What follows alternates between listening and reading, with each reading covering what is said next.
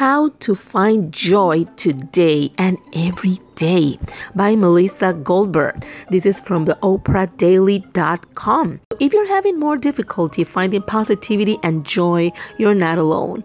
There's also a lot you can do to get your joy back, even during hard, difficult times. It's the experience of frequent positive emotions, which include pride, curiosity, enthusiasm, tranquility, and joy.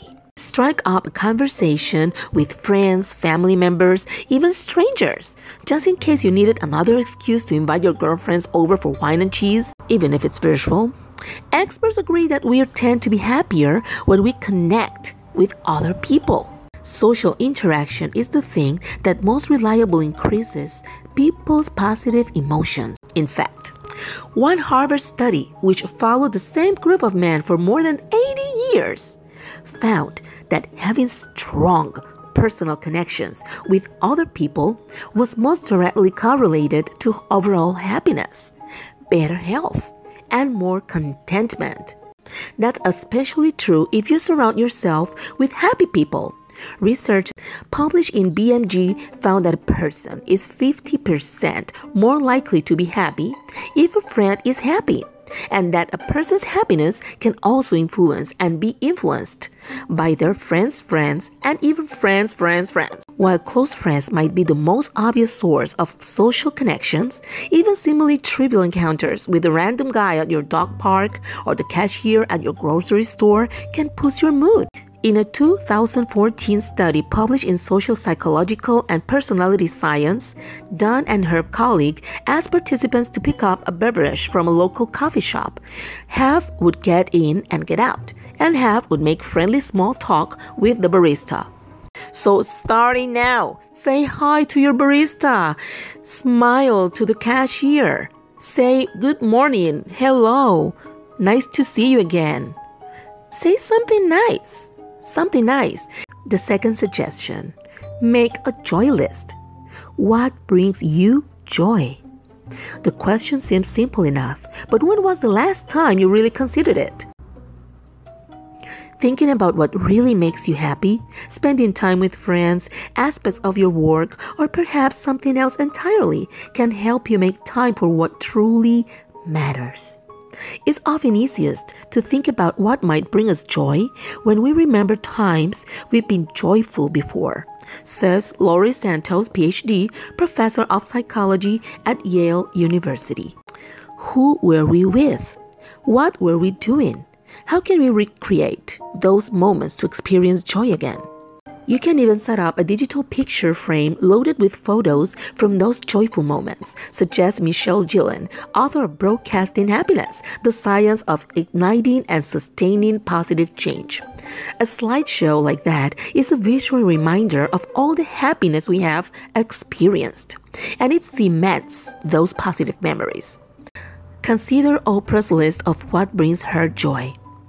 Service, I gotta say, is my biggest reward and brings me enormous happiness, she said in the July 2018 issue of O, the Oprah magazine my own backyard, glowing in setting sunlight or fogged with mist from the Pacific. Every time I look at my yard, I get a thrill of delight. Same goes for delicious food from my garden, rolling in the grass with my dogs, sitting on the porch with friends, enjoying an evening cocktail, sharing a meal, talking books with people who appreciate good stories. Now, our third suggestion give a little bit. There's a reason why the old adage is better to give than to receive is stood the test of time. It's actually true, especially in regards to cultivating joy. When Dunn and her colleagues analyzed surveys from 200,000 adults globally, they found that in every major region of the world, people who gave money to charity were happier than those who did not, even after taking their own financial situations into account. That may be in part because giving to charity activates regions of the brain associated with pleasure, social connection, and trust, according to a 2006 study by the National Institute of Health. If you're in a tight budget, giving away just a little bit of money has the same effect on happiness as giving away a lot. Be even kinder. Donating to meaningful organizations and causes isn't the only good gesture that can increase your levels of joy. In a study in the Review of General Psychology, Lyubomirsky and her colleagues asked college students to perform five acts of kindness per week. Some students were assigned to complete all five acts in one day, while others were asked to do all five acts spread over the week. We found that when people carried out three to five acts of kindness a day, they experienced significant increases in happiness, says Lyubomirsky. And it didn't have to be a big gesture. It could be almost anything, from giving a friend a ride to letting someone at the grocery store get in line ahead of you. In addition to the frequency with which you do kind acts, research has also indicated that varying the act itself is important. A 2005 study found that people who completed a variety of acts of kindness showed greater increases in happiness than those who performed the same activity over and over again. That's boring. Add some color to your home and world. Can the colors, furnishings, and decorations in our home make us feel quantifiable happier? According to Ingrid Fetell Lee, the answer is a resounding yes. More than a decade ago, Fetell Lee started asking complete strangers about the tangible things that brought them joy. To her surprise, some answers came up over and over again, including confetti, rainbows, tree houses, hot air balloons, googly eyes, kites, and clouds. It was immediately clear that there was something about bright colors. It seemed like they translated to joy. Another study found that bright colors like pink and blue are associated with positive emotions, while dark colors like brown and black are associated with negative emotions. That's why Fetell Lee believes adding pops of color is one of the most effective ways to spark joy at home. Not ready for a royal blue bedroom or a yellow kitchen? Paint your front door with an eye catching color like coral, which is what Fetell Lee chose for her own house. Make time for exercise, even if it's just 10 minutes. Research shows that being at the top of your game physically can also lead to being at the top of your game mentally. In 2018, a study published in the Journal of Happiness Studies found that people who worked out for as little as 10 minutes per week tended to be more cheerful than those who never exercise. Even though the link between exercise and happiness does not appear to be activity specific, it's still important to discover the type of workout that works best for you. Savor joyful moments, both big and small.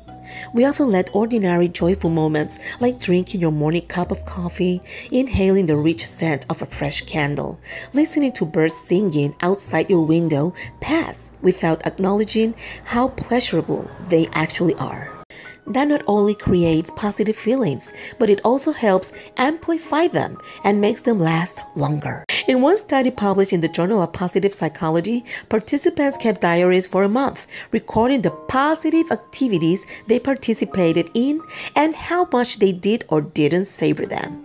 Those who reported high levels of savoring also maintained high levels of happiness. Get houseplants. One study published in the Journal of Physiological Anthropology found that touching and smelling indoor plants can reduce physiological and psychological stress, while another study published earlier this year found that even the mere sight of an indoor plant can reduce stress. Not to mention, they can also lower blood pressure, increase focus and concentration, and improve air quality, says Fetell Lee. A healthy dose of the great outdoors could make you healthier and happier. Spending time in nature quiets the part of the brain that tends to brood or ruminate over any problems or worries, says Fetell Lee. In addition to boosting mental health, a large body of research indicates that exploring your local park or walking through the woods can reduce stress, decrease blood pressure, lower the risk of heart disease and diabetes. Also increases creativity, cognition, and life expectancy. Be grateful. Gratitude isn't just a concept we should visit over turkey, stuffing, and pumpkin pie. After 10 weeks, researchers found that those who kept gratitude journals were happier and more optimistic. Skip negative news first thing in the morning. It doesn't take a scientist to know that seeing or hearing negative news broadcasts can have an immediate effect on your stress level. If you have the means, invest in time saving services. Money can't buy happiness, right? But paying for a grocery delivery, hiring a house cleaner, using a lawn care company really helps.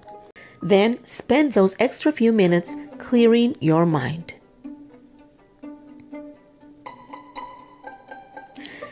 I hope this helps. This has been such a great article that I liked, and I want to share it with you. Hope you like it too. Until next time. Bye bye.